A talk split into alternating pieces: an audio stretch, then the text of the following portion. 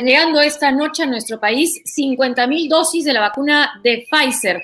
Y la primera ministra, Violeta Bermúdez, ha dicho que de esta cantidad de vacunas de Pfizer, con esta cantidad se va a poder vacunar adultos mayores. Un reclamo que ha sido intenso, algo que se le ha reclamado con mucha fuerza al gobierno, que vacune a los adultos mayores. También ha dicho la presidenta del Consejo de Ministros que se ha desacelerado el ritmo del contagio y también el número de fallecimientos, esto por la cuarentena. El reto ahora es, sin cuarentena, poder mantener esa desaceleración.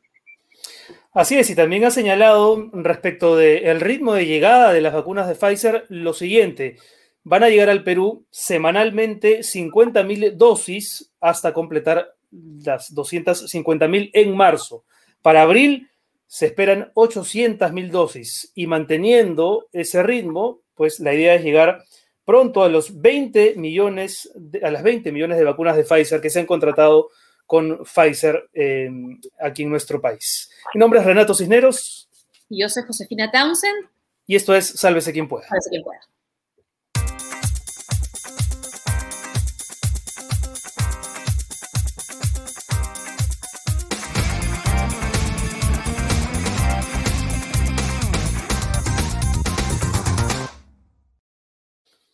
Muy bien, antes de comentar algunas noticias, José, un eh, aviso importante para los seguidores que están viendo el programa ahora mismo por nuestro canal de YouTube. Desde hoy está activado el Super Chat. Esto significa, hay un chat en regular por el cual pues, nos pueden, por supuesto, hacer llegar sus comentarios, sus preguntas para nuestros invitados. Sí. Exacto. Pero ahora también hay un super chat que va a permitir lo siguiente, que con una pequeña contribución, ustedes saben que este es un espacio autogestionario, un emprendimiento, y con esas pequeñas contribuciones sus mensajes van a estar más destacados, van a durar más tiempo resaltados y los vamos a poder eh, leer y, hacerles llegar las preguntas a nuestros invitados. Y también hay unos stickers para que nos manden saludos, en fin. Em, así vamos a hacer más fluida también la comunicación con nuestros seguidores en el canal de YouTube. Así es. Y hoy vamos a conversar, bueno, varias, eh, varios temas. Primero, la buena noticia de la llegada de las vacunas de Pfizer que hemos comentado. Y la, lo que se ha vuelto viral y por obvias razones las declaraciones de la candidata a la vicepresidenta, eh, vicepresidencia de Rafael López Aliaga. Hay que estar siempre muy atentos a los vicepresidentes por nuestra reciente historia, además. Así es, así es. En el Perú, de un tiempo a esta parte, ¿no? El protagonismo que puede cobrar un vicepresidente nos hace examinar, ¿no? Con más atención quiénes están candidateando a esas posiciones. Y lo que ha dicho, o lo que mejor dicho, lo que hoy se ha sabido del pensamiento de Neldy Mendoza, la aspirante a vicepresidenta de Rafael López Aliaga, es tremendo, eh, Josefina, porque entre otras cosas, dice, dice perlas como esta, la virginidad y la pureza es lo más vigente porque es el estilo de vida sanitario más efectivo para prevenir infecciones de transmisión sexual, sida y embarazos no deseados. No lo digo yo, lo dicen los epidemiólogos de grandes universidades del norte, no señala sin citar ninguna. Si usted te enseña que lo que menos importa es ser madre, sino más bien ser profesional y ganar plata y nunca lavar los platos, usted estará convirtiéndose en una abuela terrorista de sus nietos. Y después una serie de disparates respecto del consumo anticonceptivos que la verdad hacen pensar em, en un atentado al discurso, digamos, de igualdad de género por el que creo yo una amplia mayoría del país viene bregando desde hace mucho tiempo, ¿no? Estamos a, puertas del 8 de marzo, el Día Internacional de, la Mujer, y estas, eh, estas ideas nos recuerdan que todavía hay muchísimo que trabajar. Y en un momento, Nelly Mendoza eh, dice, Monseñor ha dicho, las mujeres que toman anticonceptivos son literalmente violadas por sus esposos. Sería además interesante saber a qué Monseñor se refiere. Está hablando de un obispo, arzobispo de la Iglesia Católica, diciéndole, mm. Monseñor, ¿qué Monseñor ha dicho esto y afirma esto y afirma que mujeres que toman anticonceptivos, que sí, la iglesia es algo que no, no está dentro de lo, que, lo que considera eh, la iglesia se debe hacer, pero que de ahí a decir que son literalmente violadas por sus esposos, interesante que revele a qué monseñor sí. se refiere. Y, va a ser bien interesante saber si el señor López Aliaga, como candidato de Renovación Nacional, eh, se adhiere a este pensamiento o si deslinda, si toma distancia, exactamente qué posición ¿no? va a tener eh, respecto a estas afirmaciones. Y creo que una cosa sí hay que diferenciar. Una cosa es la tolerancia, ¿no? Entender y aceptar las opiniones de otras personas, pero cuando, cuando esas opiniones ya cruzan un límite y se vuelven insultantes, y creo que estas ideas son insultantes, ¿no? Para los que creemos, por lo menos, en la, en la igualdad de género, entonces ahí sí me parece que hay que combatirlas y ya no ser tan tolerantes con ellas. Sí, y ver además qué impacto tiene su intención de voto, ese tipo de declaraciones, de, declaraciones de la, de la, sería la vicepresidenta cierto, de la. Cierto. es que gana el Rafael López Aliaga. Bueno, llegará, llegarán las vacunas que ha dicho el empresario Luis Sixia que están por llegar desde Rusia ¿ah? para a nuestro país. Es, bien raro eso, ¿no? Es que no hay vacunas suficientes. No hay, pues, no hay. Es, lo que pasa, no se están fabricando con la rapidez con la que se necesitan. Ya hemos hablado de la Unión Europea, que no ha logrado que AstraZeneca cumpla con sus plazos. Hungría está tratando de salirse a negociar en bloque con la Unión Europea, está tratando de negociar con Sinopharm, con los chinos. O sea, no se dan abasto. Quizás de acá en adelante, acá un tiempo haya más vacunas y finalmente puedan entrar los privados, pero cuando entren los privados peruanos van a tener que combatir con, eh, eh, batir también con empresas enormes de fuera que también van a querer comprar vacunas para sus, para sus, para sus empleados, por ejemplo.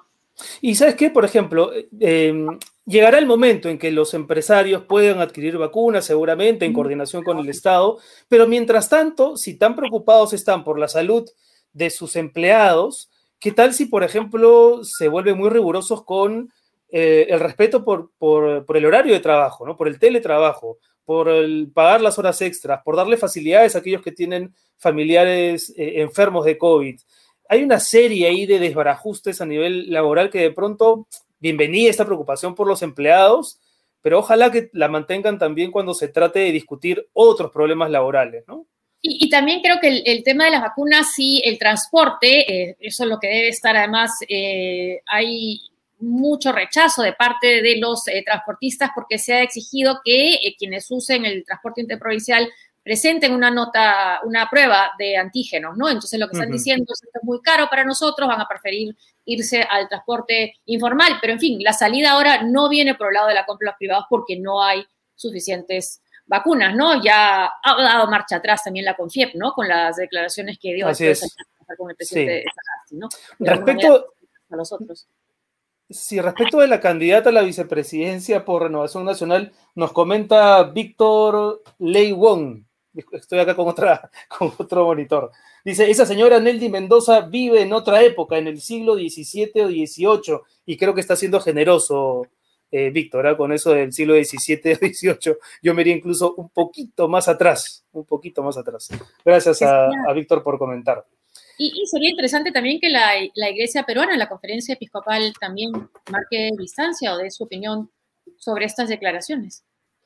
Sí, vamos a estar, vamos a estar atentos a eso. Em, el caso mexicano es interesante, Josefina, porque es un país que por raíces culturales y por una serie de razones es muy parecido al Perú. Y muchas veces las cosas que ocurren en el Perú se replican en México y viceversa. Y no ha sido la excepción con esta discusión respecto de si los privados deben participar en la adquisición de vacunas. Corrió la noticia, más rumor que noticia, de que en México sí estaría aprobada la participación de los privados en la adquisición de vacunas. ¿Qué te parece si conversamos con una colega mexicana para que nos cuente exactamente qué es lo que está ocurriendo ahí? Hola, ¿qué tal? Buenas noches, ¿cómo están? Estamos con Ariadna Ortega, periodista de la revista Expansión de México. ¿Cómo estás, Ariadna? Gracias bien, gracias. Lo, que sorprendió es que fuera un presidente, digamos, de, izquierda, como se presenta eh, Andrés Manuel López Obrador, el que anunciara que sí, que los privados podían comprar vacunas. Así es. De hecho, la discusión empezó un poquito antes en el tema de eh, si podían haber comprar o no vacunas, porque los gobernadores aquí, pues son 32, empezaron a decir que ellos querían tener su propia vacuna, que ellos querían hacer sus propias negociaciones ante la falta de disponibilidad que estaba llegando, ¿no? Entonces, el presidente justo el 22 de enero hizo el anuncio de que iba a instruir a la Secretaría de Salud, al Ministerio de Salud, que que lo hicieran, ¿no? Que lo único, que lo aprobaran, que el único requisito que tenían que tener es un contrato de compraventa con las farmacéuticas y que estuviera autorizado por COFEPRIS, que COFEPRIS es la agencia sanitaria aquí en México. Eso disparó todo, ¿no? Porque todo lo dieron por hecho de que ya se iba a poder traer la vacuna y que los privados iban a empezar a poder comprarla. De hecho, un empresario mexicano de Veracruz dijo que él ya tenía dos millones de vacunas de Pfizer, de, Pfizer, de Sputnik, listas para, para vender y distribuir. Casi como lo que está ocurriendo en el Perú con el señor Sixia, ¿no? ¿Y qué pasó? ¿Llegó ¿Llegó a traer las vacunas? Evidentemente no. Justo no, porque eso no es posible hasta ese momento. Y de hecho, en ese momento la vacuna de Sputnik no estaba aprobada en México. No estaba. Mm, después ya fue que la COFEPRIS dio la autorización para uso de emergencia, pero no había dado esa aval. Entonces, la noticia sí conmocionó mucho porque todo el mundo pensó que ya iba a poder ir a la farmacia a comprarse sus propias vacunas y, y ya y avanzar más rápido, ¿no? Pero pues la sorpresa es que no es así, ¿no? He platicado con algunos empresarios y ellos me, me, dicen que antes de que se hiciera el anuncio, de hecho ya habían tenido conversaciones con farmacéuticas y las farmacéuticas les decían que no, que no podían tener disponibilidad por lo menos hasta mediados de año, porque todo lo que ya, la producción que tenían estaba comprometida para los gobiernos este, públicos, para hacer una, vacuna pública, ¿no? Entonces, pues realmente es, fue solamente un anuncio sin sustento, básicamente, porque seguimos atados a, la producción. Ariadna, ¿y esa, y, esa polémica, digamos, también se tradujo a una discusión social en, en las redes, por ejemplo, o en distintos espacios públicos? De gente que estaba precisamente alentando la idea de que entren los privados, mientras que algún otro sector, como está sucediendo ahora mismo en el Perú, eh, defendía la idea de que sea el Estado quien se encargue de administrar las vacunas, por lo menos en una primera etapa. ¿También ocurrió eso en México? Claro, claro, sí, porque es una situación un tanto ya hasta desesperante, ¿no? Ver tantos contagios, ver tantos fallecimientos y siendo mm. la vacuna una esperanza en, en, todo el mundo, pues la conversación salió, ¿no? O sea, hubo gente que luego, luego preguntaba, ¿y en dónde la vamos a poder comprar? Eh, díganos, ¿no? ¿Dónde, a qué hospitales, este, en qué consultorios, cuánto va a costar? Y realmente, pues todavía el calendario aquí en de vacunación, pues es muy largo, somos 126 millones de personas, ¿no? Entonces, ahorita apenas está logrando cubrir al, sector salud y eso no todos, siguen faltando y se empezó ya adultos mayores, ¿no? Pero en realidad nosotros, este, la estimación es que hasta marzo de 2022 vamos a poder terminar de vacunar a, la población, bueno, para alcanzar la inmunidad de rebaño más bien. Marzo del 2022. Muy bien, Ariana, muchísimas gracias por contarnos lo que está ocurriendo en México, que es un espejo en el que siempre siempre nos conviene, nos conviene mirarnos. Muchas gracias, Ariadna Ortega, periodista de la revista Expansión de México. Y mm, Josefina, Ariadna decía una cosa bien interesante respecto de la desesperación de la gente. Yo, yo entiendo a la gente que ha perdido un familiar, un ser querido, o que tiene ahora mismo a alguien en, en, una UCI y que no quiere perder a otro. Y entonces, claro, la vacuna, por favor, que la traiga quien sea. Pero con esa desesperación no se puede jugar, ¿no? Hay que, hay que decir la verdad. Y la verdad es que hay un tema de producción que impide que otros actores participen de la adquisición de las vacunas. De producción insuficiente y además un tema de distribución. Y sobre ese tema vamos a conversar con la decana del Colegio de Enfermeros. Ella es la señora Liliana La Rosa, quien está con nosotros esta noche. Señora Rosa, bienvenida, muchas gracias por acompañarnos. ¿Cómo está, señora La Rosa?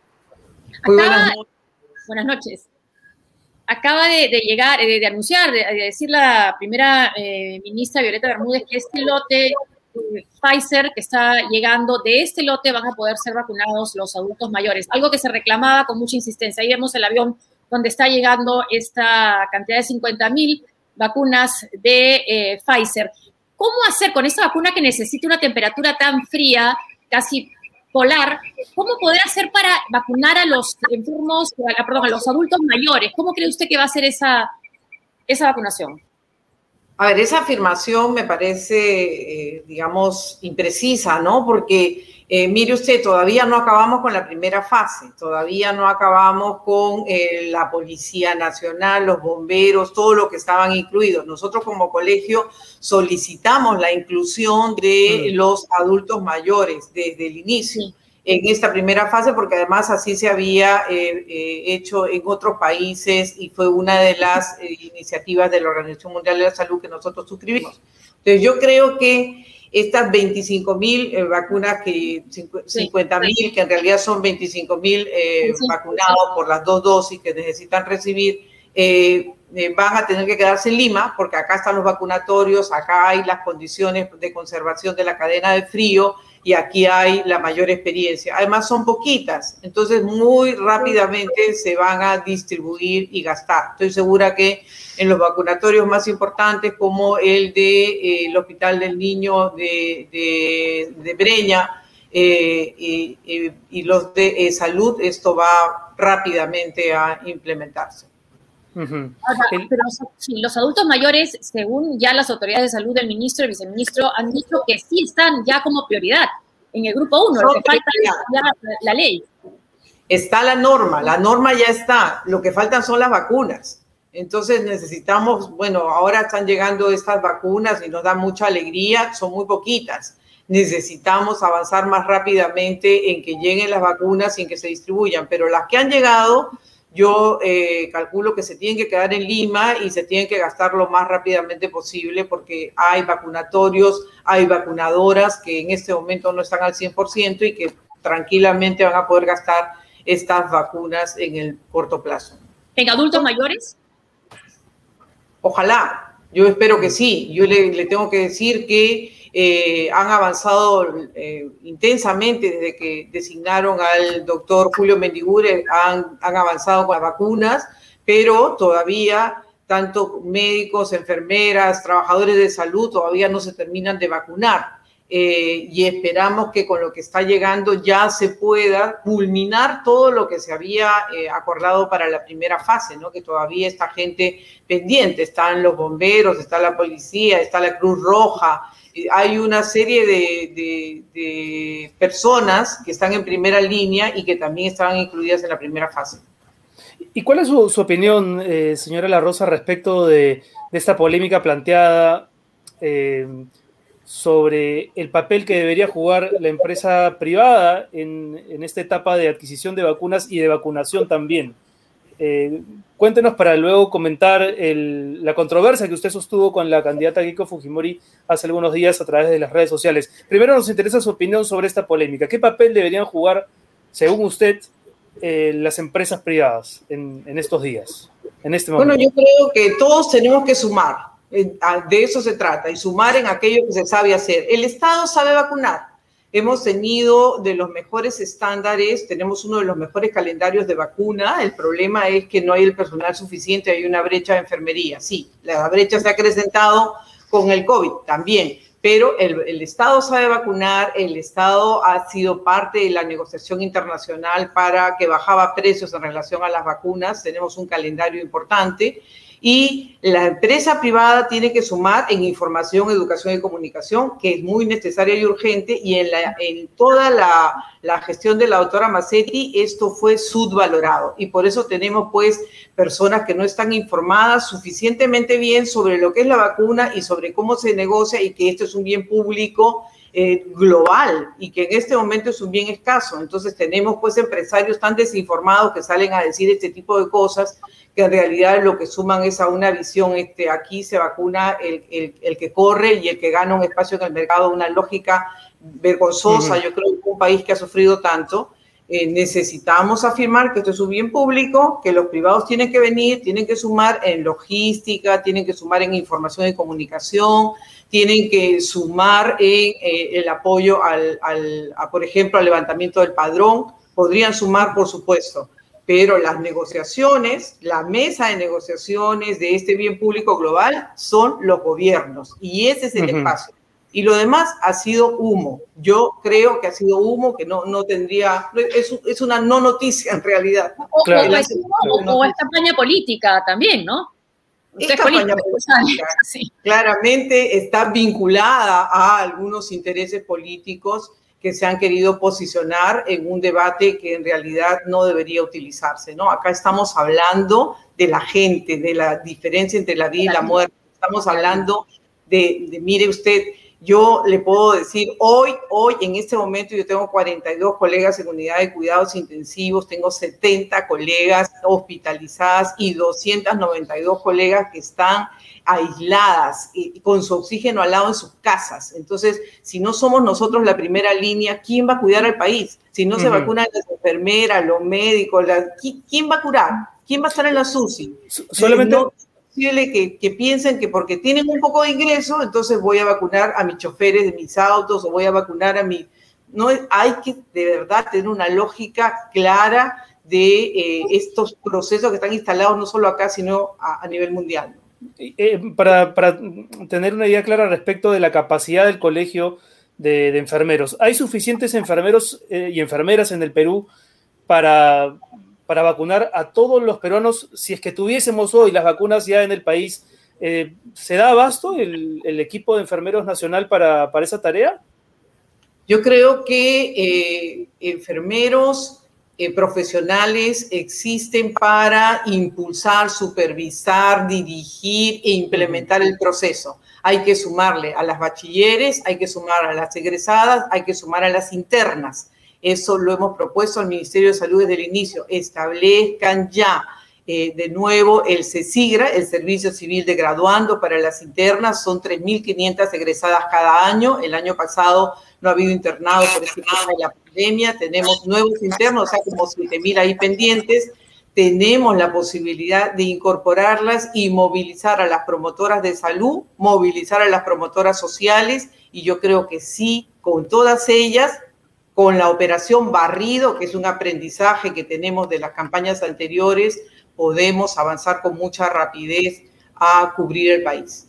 Ahora, el tema del padrón de vacunación, el tenerlo ya hecho, el levantar ese padrón, es eh, requisito para recibir las vacunas de COVAX. Leí que el director de la Organización Mundial de la Salud felicitaba a Colombia que ya recibió sus vacunas vía COVAX porque habían hecho ya el padrón. Lo que pasa es que eso es parte de la agenda pendiente del Ministerio de Salud que nunca asumió su rol rector. Entonces no hay un sistema de información único. Cada quien tiene... La gestión anterior ni la gestión del ministro Zamora. No, no se, no se logró tener el padrón. Tanto no se logró que la agenda, por ejemplo, de los excluidos del nombramiento, que ustedes han visto eh, personas en las calles, médicos, enfermeras, exigiendo su nombramiento, hace seis años están en lo mismo y sucede ¿por qué? Porque no aparecen como contratados en las direzas y en los hospitales. No existe un padrón claro. Entonces es un gran avance, es un gran avance el, el acelerador que le ha puesto el ministro Ugarte de contar el padrón. Por primera vez estamos los colegios profesionales entregando nuestro padrón y yo creo que esas son buenas noticias y siempre hay que, hay que resaltar las buenas noticias. Se ha hecho un esfuerzo todos los colegios profesionales alineados hemos entregado nuestros padrones. Se ha chequeado con la RENIEC. Necesitaríamos que, se, que se, mire con otros, eh, otros eh, espacios de información, como lo de la SUNAT, como lo de eh, la boleta electrónica, en fin, otras, otros mecanismos para cruzar la información. Pero por lo menos ahora sabemos quiénes están fallecidos, quiénes de verdad están en servicios. Creo que es un avance y es un avance que hay que, que, hay que reconocer. ¿Qué opinión tiene usted respecto del estado del ensayo clínico de Sinopharm luego del escándalo del, del vacuna Gate? Hay quienes dicen que los voluntarios han quedado absolutamente en abandono, que ya nadie los llama, que la Cayetano ha perdido el prestigio, y la verdad es que sí quedan algunos enigmas, ¿no? Porque ese es un capítulo que todavía no se ha resuelto del todo. Pero ¿qué opinión tiene usted del daño que le ha hecho ese escándalo al, al propio proceso de vacunación? Bueno, ha hecho un profundo daño, ¿no? Cambió la ministra, cambiaron todos los directivos, eh, los viceministros, el nivel de abuso de poder y de tráfico de influencias ha sido realmente asqueroso, ¿no? ¿Pero se puede creer todavía en ese ensayo clínico? O, yo creo que hay que seguir avanzando, yo creo que hay que seguir avanzando, creo que la universidad ha tomado decisiones, tiene nuevas autoridades, la gente ha sido vacunada, hay, controles de placebo y quiénes recibieron placebo, quiénes recibieron la vacuna, hay que hacer el reporte final. Nosotros no podemos a estas alturas decir, bueno, ya eh, hubo ese escándalo, entonces se cierra la página. No, nosotros tenemos que recuperar nuestra capacidad de investigación. Y mire, le voy a decir algo que para mí como saludista es bien importante, Renato, eh, Josefina. Nosotros tenemos que tener soberanía en la producción de vacunas y medicamentos genéricos porque el día que cierran los países diciendo primero mi gente y voy a poner mis vacunas a mi gente, comienzan a concentrar bienes estratégicos para la salud y la vida de la gente que mm. si no los producimos en el país tenemos completa dependencia. Ese es un tema que planteamos en la época de hace 10 años cuando fue ministro el doctor Ugarte y empezamos a hacerlo, empezamos a establecer la base con el INS. No se continuó. Eliminaron toda posibilidad de soberanía en la producción de medicamentos genéricos y de vacunas. Producimos algunos antídotos, pero creo que podemos avanzar un poco más. Ese es un aprendizaje. Ahora, ya, ya, hay un comunicado voluntario, yo soy voluntaria, me acaba de llegar, eh, desde la Universidad Cayetano Heredia, piden disculpas y expresan hondo pesar por el malestar ocasionado, eh, pero todavía no nos dicen cuándo se va a levantar el doble ensayo ciego, no dicen que es en las próximas semanas. Doble. Ahora, en el caso de los adultos mayores, para quienes tenemos adultos mayores en nuestras familias, ¿cómo va a ser? ¿Va a haber un empadronamiento? He visto que Salud ya está anunciando algo así. ¿Cómo se hace? Ya se inició el empadronamiento de adultos mayores eh, asegurados en salud, ¿no? Hay un link. No asegurados. Incluir. Bueno, en el CIS tienen que hacer exactamente lo mismo. El CIS, el Seguro Integral de Salud, que tiene, eh, que depende del Ministerio de Salud y que se opera en las regiones a través de las direzas, deberían hacer exactamente lo mismo. Eh, y lo mismo debería ser con los privados que tienen asegurados adultos mayores, tienen que dar ese, ese padrón. Pero además, yo creo que es bien importante eh, conocer esto, las personas de pensión 65, que es el programa social que atiende a las personas en extrema pobreza, adultos mayores, también tienen que acceder a este, a este padrón. Y allí tienen que haber arreglos institucionales entre el MIDIS y el Ministerio de Salud. Porque como sabemos, muchas de estas personas en extrema pobreza pues no acceden a las redes eso es algo inimaginable para nosotros, pero es, es así la, la, cotidianidad y hay que buscar las formas de hacer llegar este derecho, el derecho a la vacuna. Bueno, lamentablemente tenemos, eh, tenemos comentarios donde nos dicen que la página de salud donde hay que registrarse está presentando algunas fallas, que se ha colgado. Ojalá que este impedimento sea transitorio, porque el estimado que ha hecho de salud de la cantidad de adultos mayores que podrían vacunarse es de 1.700.000 asegurados. Es, es una cantidad importante. Ojalá que el registro electrónico funcione, porque si no, este, eh, vamos a demorarnos todavía más. Ahora, con el tema también de, quién se salta la fila, ¿no? Hay una información de un sitio que se llama Suspensus, que hay una lista de 52 personas de la Oficina General de Comunicaciones del Ministerio de Salud que será vacunada mañana entre las 10 y media y las 11 y media. ¿Tienen ustedes información desde el Colegio de Enfermeros? Que se van a vacunar, perdón, ¿quiénes? Son personas que trabajan en comunicaciones, que no están Así es. Personas que están haciendo teletrabajo, personas administrativas que no están expuestas, digamos, a un, a un contagio eh, exacto, probable. De la Oficina General de Comunicaciones del MINSA. No tengo esta información. Yo lo que les puedo decir es que de enfermeras que no están siendo vacunadas por el MINSA, porque no están en los servicios de salud ni de MINSA, ni de salud, ni de la sanidad de las Fuerzas Armadas y Policiales, solo en Lima, en Lima faltan 6.040 eh, enfermeras por vacunar. Acabamos de establecer un acuerdo con el director de inmunizaciones para que una de las direcciones eh, de las DIRIS de acá de, Lima se encargue de la vacunación. Justamente hemos estado toda la tarde eh, viendo opciones con hospitales importantes que puedan acoger esas vacunas y nuestras, eh, nuestras colegas que son eh, jubiladas, cesantes y las colegas que trabajan en las ONGs que dan atención a domicilio. Hay muchas enfermeras llevando hospital en casa que se están exponiendo, que están en primera línea, pero no están en el servicio de salud, van a ser vacunadas. De ellas yo les puedo dar cuenta que no va a pasar de esta semana que se implemente la vacuna. El colegio quiere garantizar que no quede ni una sin vacunar. Eh, una última pregunta de mi parte, señora La Rosa. Usted fue ministra de Martín Vizcarra, ministra de, Inclusión del Social, del MIDIS. Del MIDIS. Y compartió gabinete, me imagino, con Pilar Macetti, ¿verdad? No, no, yo fui ministra en el 2018 y terminé en abril de 2019 y me opuse a la designación de la doctora Massetti y ustedes pueden ver en todos los medios. De acuerdo, de acuerdo. Pero en todo caso la pregunta era más pensando en, en el expresidente Vizcarra. ¿Qué ha sentido usted luego de saber eh, que se vacunó a escondidas y que ha insistido, insiste hasta ahora en que era voluntario de un ensayo que no lo contemplaba como voluntario. Profunda decepción, profunda decepción, profunda decepción? Estoy muy indignada y yo creo que se tiene que hacer todas las investigaciones necesarias y tiene que caer todo el peso de la ley. Y espero, espero que la ciudadanía castigue. La ciudadanía tiene que castigar con repudio de, de inclusión de estas personas como posibles congresistas o como posibles autoridades. No podemos ser más agua tibia. Ya es necesario que nos curemos en salud. No puede ser que hayan muerto tantas personas que, que, nos hayan quitado la esperanza, que no hayan gestionado ni el oxígeno ni las vacunas, que hayan eh, eh, desabastecido el país de, de, medicamentos y ahora pretendan ser nuestras autoridades después de estos, estos casos vergonzosos. Yo espero que repudio ciudadano ante estas personas. Ahora, usted como persona, como mujer de izquierda, ha militado en el Frente Amplio, tengo entendido que está de licencia, ¿sí de licencia del Frente Amplio? Yo renuncié al Frente Amplio ah, antes de ser hispana nacional porque mi investidura supone una neutralidad política eh, en, los partidarios, ¿no?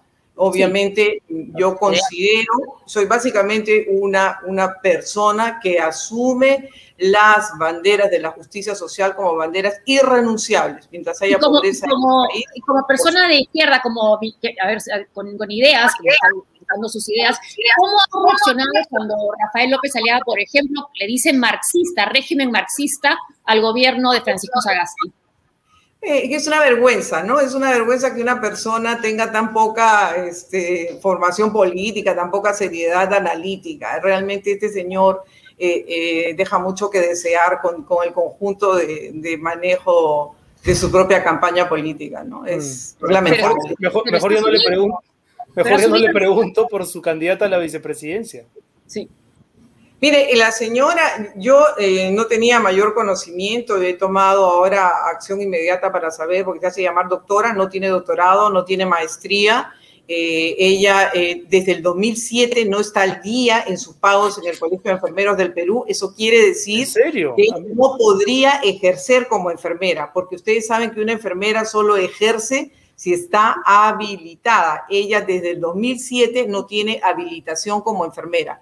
Entonces, yo espero que no hagan uso de nuestro uniforme turquesa, que no hagan uso de nuestra condición de enfermera para una acción política, una persona que ni siquiera está habilitada en su colegio profesional.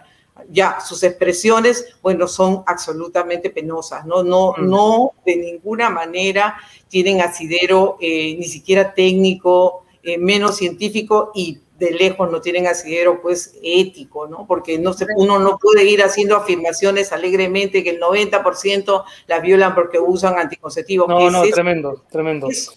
¿Cuál es su interesante saber que el 2007 entonces está inhabilitada en el colegio de enfermeros, ¿verdad? No ha pagado su habilitación, ella no tiene relación institucional y por tanto no se puede presentar como enfermera porque no está en condiciones de ejercicio profesional. Muy bien. lo que sorprende también es que cita a un monseñor, ¿no? Cita a un monseñor. Bueno, siempre la gente, a veces cuando no tiene mayor argumento, se basa pues en la fe, en la, en la religión para sostener cosas insostenibles, ¿no? Para mí sus afirmaciones son lamentables. Eh, no, no me sorprende que sea la candidata a la vicepresidenta del señor López Aliaga, que también tiene afirmaciones pues vergonzosas como las que planteó con nuestra eh, compatriota, ¿no? realmente indignante, la falta de empatía, de fraternidad y de, del mínimo de solidaridad que se espera de un ser humano, más si se llama cristiano. ¿no? Muchísimas gracias a Liliana La Rosa, decana del Colegio de Enfermeros del Perú. Ha sido muy interesante conversar con usted. Muchas gracias. Y hasta pronto. A cuidarnos, a cuidarnos. Muchas gracias. Gracias. A cuidarnos, efectivamente. Eh, Josefina, ahora vamos entrando a la recta final del programa. Vamos, por supuesto, a, conversar con nuestros amigos de Ojo Público. Está con nosotros Ernesto Cabral. Todas las semanas tenemos una contribución mm, en materia de, investigación para que nos cuenten cuál es el último contenido que han compartido en redes y, y además hacen un trabajo estupendo. Así que estamos deseosos, Ernesto, de saber cuál es la última pepa de Ojo Público. Buenas noches, este, Josefina y Renato. Muy bien, gracias por la invitación. Este, bueno, el último que hemos publicado, eh, estamos haciendo todas las semanas publicaciones sobre diferentes candidatos y la última publicación es una investigación que hemos realizado sobre Rafael López Aliaga, ¿no? que es, digamos, la de la sorpresa, la última encuesta que se ha presentado de intención de voto. Sobre todo, quizás centrarnos en un, en un tema central, ¿no? que López Aliaga está basando su campaña en mostrarse proyectar una imagen de empresario exitoso, ¿no? Así es. Sin embargo, cuando tú revisas los estados financieros de su principal compañía, que es Perú Holding de Turismo, son, las cifras están en rojo en los últimos 12 años. Eh, solamente el 2017 tienes un monto positivo, o sea, tuviste utilidades, pero todo lo demás, las pérdidas son millonarias, ¿no? Eh, y esto ocurre a pesar de que a través de Perú Holding de Turismo, que es como la matriz de un grupo empresarial más grande, donde está Compupalas, por ejemplo, y donde están también los cuatro hoteles de lujo que tiene con el grupo Belmo, ¿no? El, el el, Hotel Nazarenas, el Hotel Monasterio, el Santuary Lodge que está en el Machu Picchu, que es el único que está ahí, ¿no? Entonces llama la atención estas, estas cifras en rojo del candidato. Eh, no es un solo año, no son 12 años consecutivos, salvo el 2017 que está de, esa forma. O sea, las cifras que estamos viendo en la franja roja son, es, eh, son las, exactamente, ¿qué es? Qué es? las deudas, las pérdidas, wow. Sí, son las pérdidas. El, el, lado izquierdo lo que estamos viendo son los ingresos que ha tenido cada año por sus servicios, ¿no? Si eso le restamos todos los costos administrativos, de servicios que ha tenido, todo, sale el monto de la derecha, que son lo que está en rojo, que son pérdidas. Es decir, en los últimos 12 años, su principal empresa solamente está en pérdidas. No tiene ganancias. Eh, salvo el 2017. el supuesto éxito empresarial es es solamente un membrete de, campaña, a jugar eh, por esas cifras, ¿no? Algo, algo similar eh, hizo la prensa en, Estados Unidos con el caso de Trump, cuando revisaron sus estados financieros, se dieron cuenta que también todo era pérdidas, ¿no? Y no le eh, afectó, y no le afectó y salió elegido. no sé, por favor, Josefina, no, no, no, vaticines. Y salió elegido también, no presentó sus declaraciones de impuestos y también salió elegido. Sí, acá hay que tener en cuenta que eh, estas pérdidas, como digo, eh, este grupo económico eh, controla Compupalas, controla los hoteles de lujo en Machu Picchu, hasta hace bastantes ya años, a inicios del siglo, controlaba, o sea, del siglo XXI, controlaba también Perú Rail y, ferrocarriles trasandinos, que son los que manejan esos, esos trenes de lujo, ¿no? Em, y bueno, lo que hemos revisado, y, es la única información pública que tenemos de su, de su grupo financiero, porque todos los demás son empresas, sociedades eh, anónimas, y no se puede saber exactamente cuál es eh, el, estado financiero actual de esas empresas. Bueno, ojalá nos conceda una entrevista, ¿no, Josefina? Para preguntarle directamente por ah. estas pérdidas que registran sus empresas. Bueno, muchas gracias, Ernesto, por, por estar con nosotros. Aquí en Sálvese quien pueda. Gracias. muchas gracias a ustedes. Muchas gracias, Ajo Público, entonces, por eh, por compartir con nosotros también su información. Y un saludo para Sonia Méndez, que también se une a la lista de colaboradores efectivos de este programa. Gracias a la gente que está utilizando el super chat en nuestro canal de YouTube. Muy bien. ¿Con qué vamos? Ya al cierre, ¿no? Cerramos, José. A decir muchas gracias. Gracias por seguirnos. Antes, antes, gracias a a Interactiva School, nuestro auspiciador, y que es una plataforma educativa para toda esa gente que vio interrumpida por alguna razón su educación primaria o secundaria para que la retome a través de este, de este portal a quien le agradecemos por la confianza. Interactiva School, y ya saben que pueden seguirnos en todas las redes, en Instagram, en Twitter, en Facebook, pueden suscribirse a nuestro canal de YouTube dándole clic a la campana para que sepan cuándo hay material nuevo. Y nos vemos el viernes. ¿Se puede anunciar ya el entrevistado el viernes? Mejor no, ¿no? Todavía no, ¿no? no. Está bien, todavía no. Bueno, entonces, hasta el viernes, Josefina. Hasta el viernes, gracias, Renato, gracias a ustedes. Sales quien pueda, chao.